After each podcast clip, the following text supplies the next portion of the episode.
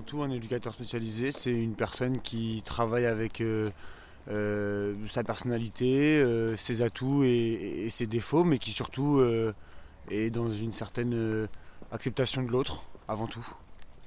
On ne fait pas exprès d'être éducateur spécialisé. On le fait par choix de vie ou on le fait pour autre chose. C'est un accompagnant. C'est une personne ressource sur un chemin. Alors, un éducateur spécialisé, euh, donc euh, c'est un professionnel qui euh, va travailler au quotidien avec des personnes qui rencontrent des difficultés. Alors ça c'est une excellente question. J'avoue que parfois j'ai du mal à répondre moi-même. En fait c'est quelqu'un qui s'occupe des personnes en fait, qui ont du mal dans la société, qui ont du mal à s'intégrer. Enfin qui fait offi- office de trait d'union entre certaines personnes, les usagers, et la société civile. un métier du, issu du travail social. Donc euh, voilà, on est dans la ressource humaine. Euh, c'est essentiellement de l'accompagnement de personnes en difficulté, en rupture avec le système. Pour reprendre la formule de De Pen que j'aime bien, c'est un, un agent d'ambiance, une personne qui euh, met à disposition des, une, des conditions favorables à une démarche éducative.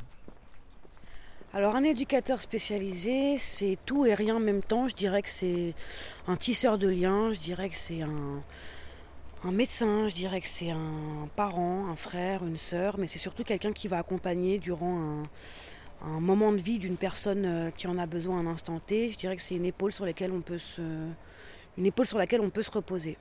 En gros, un éducateur spécialisé, c'est ça. Il est surtout spécialisé en rien.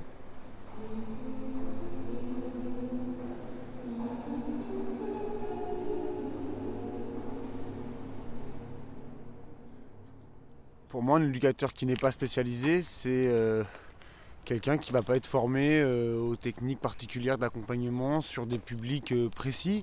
Après, je pense que quelque part, euh, on est tous déjà spécialisés à travers notre parcours et nos, nos expériences parce qu'on est, euh, on est tous singuliers, on a tous une façon sp- spécifique, spécialisée de, de- de réagir à, à des événements. Donc, euh, je ne sais pas trop si un éducateur euh, non spécialisé, ça existe.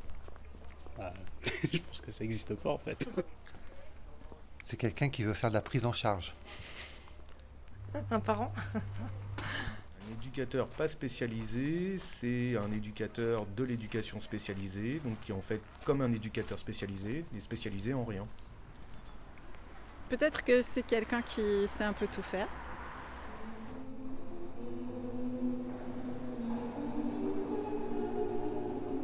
Dans le métier d'éducateur spécialisé, est-ce qu'il est mieux d'être un homme?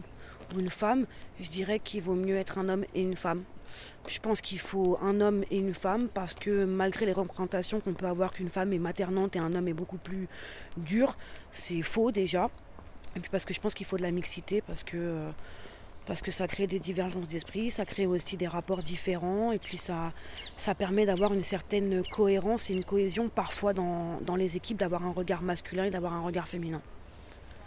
Je pense qu'il faut qu'il y ait une mixité euh, par rapport à certaines structures, comme dans les mecs, il ne faut pas qu'il n'y ait que des femmes, il ne faut pas qu'il n'y ait que des hommes, il faut qu'il y ait les deux. Je pense que c'est important aussi pour, euh, pour les enfants.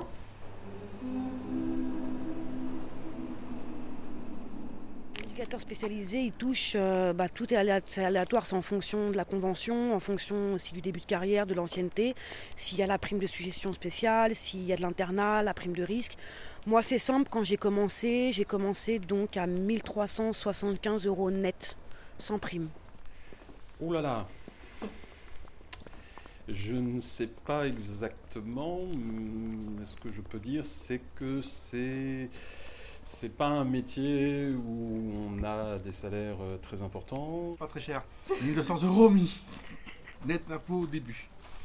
Euh, je suppose, euh, avec un peu de tristesse, que l'éducateur spécialisé n'est pas quelqu'un qui gagne beaucoup d'argent.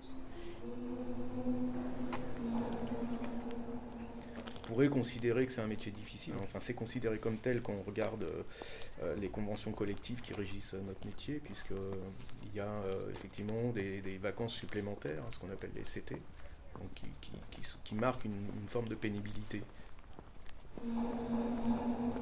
Il n'y a aucune bonne distance, il n'y a aucune bonne proximité, parce que si vous mettez du bon, il y a du mauvais. Donc on n'est plus dans l'éthique, on est dans la morale. Voilà. Il n'y a que des relations dans la proximité, c'est avec cette idée que humainement on n'est jamais assez proche de l'autre. Moi, je dirais que c'est simplement celle qui permet de voir la personne dans ce qu'elle vit. Ça, c'est la bonne proximité.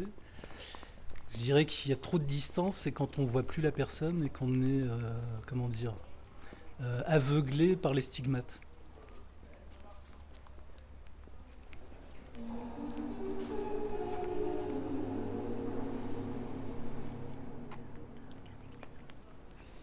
Un éducateur doit-il être empathique Finalement, c'est quoi l'empathie? C'est comme si je parlais du partenariat, du réseau, de la cohésion, de la cohérence. Je pense qu'on s'attribue un petit peu chacun ses notions. Mais je pense que ouais, il faut, il faut de l'empathie. En tout cas, savoir trouver euh, la bonne empathie en fonction de la situation, en fonction de la personne qu'on a en face de nous et surtout en fonction de qui on est en tant que professionnel. Souvent, les gens disent qu'être empathique, c'est se mettre à la place de l'autre. Mais pour reprendre un grand psychanalyste, Jacques Lacan, que vous connaissez forcément, euh, on ne peut pas se mettre à la place de l'autre, parce que si on se met à la place de l'autre, l'autre se place où? Voilà. Donc la démarche empathique, c'est plutôt chercher à comprendre ce qui se passe pour l'autre. Toute relation humaine est médiatisée par l'empathie, qui n'a rien à voir avec la compassion ou la pitié. Quand est-ce qu'on pense qu'un éducateur dérape? Je pense qu'il dérape tout le temps puisqu'il bricole, il adapte, il, observe et finalement il est toujours un petit peu hors norme malgré le fait qu'on demande d'un éducateur qu'il soit agent de norme. Euh, contraint d'être agent de norme en tout cas. Je pense qu'on a tous dérapé au moins une fois. Après, tout dépend, c'est très subjectif. Ça veut dire quoi déraper? Ça veut dire euh, euh, avoir fait la bise à un résident ou un jeune qu'on accompagne, lui avoir dit un mot de trop, lui avoir raconté un peu trop de choses personnelles. Je pense que c'est c'est surtout en fonction de la situation auquel on est confronté en fait. Bah, c'est quand il agit plus dans l'intérêt des personnes qui l'accompagnent. Dès qu'il commence à, faire, à vouloir faire de la prise en charge, c'est-à-dire n'a plus considérer l'autre euh, comme un être singulier. Plus il y a de fromage, plus il y a de trous. Plus il y a de trous, moins il y a de fromage. Donc plus il y a de fromage, moins il y a de fromage. ouais, bah ça, ça se tient. Ouais, c'est de la pure logique ça. ouais, bah, je suis d'accord avec cette assertion, ça marche.